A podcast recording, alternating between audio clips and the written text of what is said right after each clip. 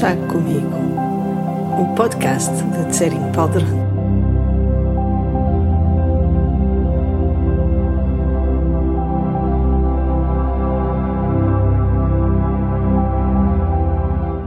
Estes episódios de podcast são chávenas de chá que eu partilho com os meus amigos, as pessoas que se conectam comigo e com a minha maneira de explicar o Dharma, com o meu entusiasmo pela vida, com os meus momentos de insustentável ternura.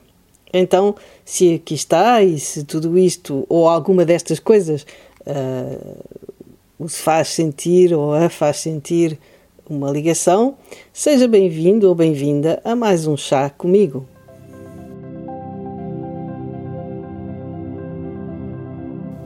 No momento em que as bebidas quentes são recomendadas, as minhas chávenas de chá já não são só agradáveis, são também profiláticas.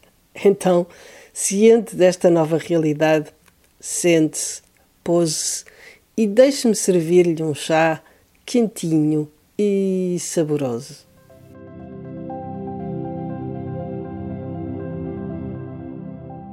O tempo passa, voa.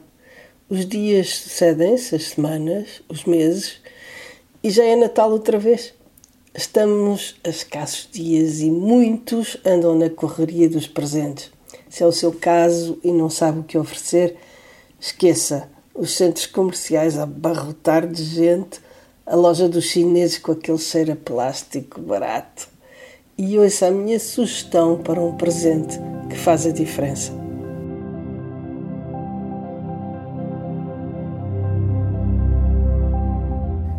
Ouve-se cada vez mais falar de neurociências e das novas descobertas a nível dos efeitos quase milagrosos da meditação. A neuroplasticidade do cérebro e a possibilidade de alterar as conexões neuronais é fascinante e tem confirmado os ensinamentos e as técnicas ancestrais do budismo. Não resisto a puxar a brasa à minha sardinha. No entanto, enquanto quase todos continuam a focar-se no cérebro, recentes pesquisas científicas demonstram que a consciência não está apenas ligada a ele, mas surge da interação entre o cérebro e o resto do corpo. Nas tradições espirituais, o grande centro da consciência nunca foi o cérebro, mas sim o coração. E pensámos durante muito tempo que se tratava apenas de um sinal manifesto de ignorância e obscurantismo, mas este julgamento está a ser destronado. À luz de novas descobertas, os cientistas atuais começam a reconhecer que o coração está longe de ser apenas uma bomba de sangue. Uma nova disciplina, a neurocardiologia, revela-nos que o coração é um sofisticado centro de recepção e processamento de informação e possui mesmo um sistema nervoso próprio, já apelidado de cérebro do coração. O sistema nervoso cardíaco possui cerca de 40 mil neurónios e permite-nos aprender, recordar e mesmo tomar decisões de forma independente do córtex cerebral. Embora exista uma comunicação entre o cérebro e o coração que vai nos dois sentidos, os canais de comunicação levando a informação do coração ao cérebro são a maior número do que os que veiculam informação no sentido inverso, o que é, no mínimo, acho eu, relativamente inesperado. Outra ideia errada é que o coração bate como um metrónomo, num ritmo estável. Sabe-se hoje que não é o caso, pelo contrário o ritmo de um coração saudável, mesmo em repouso, é surpreendentemente irregular, sendo que o tempo entre os batimentos varia constantemente. Esta variação normal do batimento cardíaco é devida à sinergia dos dois aspectos do nervo, sistema nervoso autónomo, o simpático e o parasimpático. Os nervos simpáticos aceleram o coração, enquanto os parasimpáticos fazem-no bater mais devagar. Quando estamos estressados ou tomados por emoções negativas, o ritmo do coração torna-se errático e desordenado e os sinais enviados pelo coração ao cérebro inibem as funções cognitivas superiores, impedindo-nos de pensar com clareza, recordar, aprender ou tomar decisões adequadas. Como já deve ter adivinhado, Os sinais enviados por um coração que bate num ritmo mais estável e ordenado, quando sentimos emoções positivas, facilitam as funções cognitivas e reforçam os sentimentos positivos de estabilidade emocional. Quando as emoções positivas são sentidas de forma ainda mais estável, produz então um modo de funcionamento distinto, que os cientistas chamam de coerência psicofisiológica. Este modo de funcionamento é caracterizado por uma interação mais harmoniosa e eficaz entre todos os sistemas fisiológicos e, a nível psicológico, por uma notável redução do pensamento discursivo e do stress, um maior equilíbrio emocional, mais resiliência, maior clareza mental e mais intuição. Durante estes estados de coerência acontecem algumas alterações fisiológicas importantes. Os dois ramos do sistema nervoso autónomo sincronizam-se e o equilíbrio resultante favorece o aumento da atividade parasimpática. A respiração e até a pressão arterial sincronizam-se com o ritmo gerado pelo coração e as atividades do cérebro e do coração harmonizam-se. Um outro aspecto fascinante é que o coração gera o maior e mais poderoso campo eletromagnético do corpo que é sentido por cada célula. É cerca de 60 vezes maior e 5 mil vezes mais poderoso do que o do cérebro e pode ser detectado a mais de metro e meio à volta do corpo. Várias experiências têm revelado que o campo eletromagnético do coração tem um papel importante na comunicação entre as pessoas a um nível inconsciente. As ondas cerebrais de um indivíduo podem sincronizar-se com o campo eletromagnético do coração de outro, dando-lhe algum conhecimento intuitivo do seu estado emocional. Os indivíduos com ritmos cardíacos mais coerentes são mais capazes de se sincronizarem com os campos cardíacos alheios e são por isso muito mais sensíveis e capazes de ler a mente dos outros, o que é frequentemente apontado como sendo um poder específico dos seres espiritualmente mais evoluídos. Então, para gerarmos esses importantes estados de coerência psicofisiológica, temos de cultivar emoções positivas, algo que o budismo tem ensinado nos últimos 25 séculos. Emoções como o amor e a gratidão são extremamente poderosas e, se nos habituarmos a cultivá-las, o nosso, estado físico e mental vai melhorar consideravelmente. Então, nesta chávena de chá, eu queria falar especificamente da gratidão.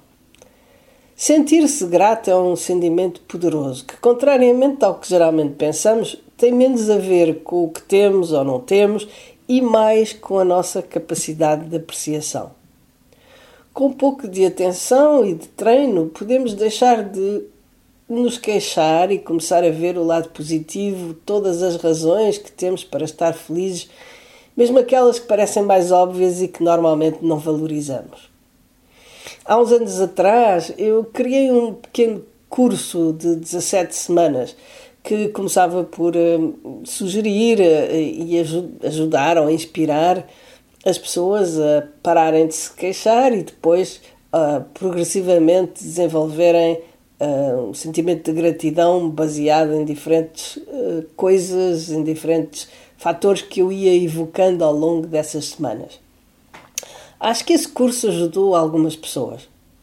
Também gravei uma meditação guiada sobre a gratidão que vou publicar como podcast ao mesmo tempo que esta chávena de chá, mas que também está disponível no meu canal de YouTube.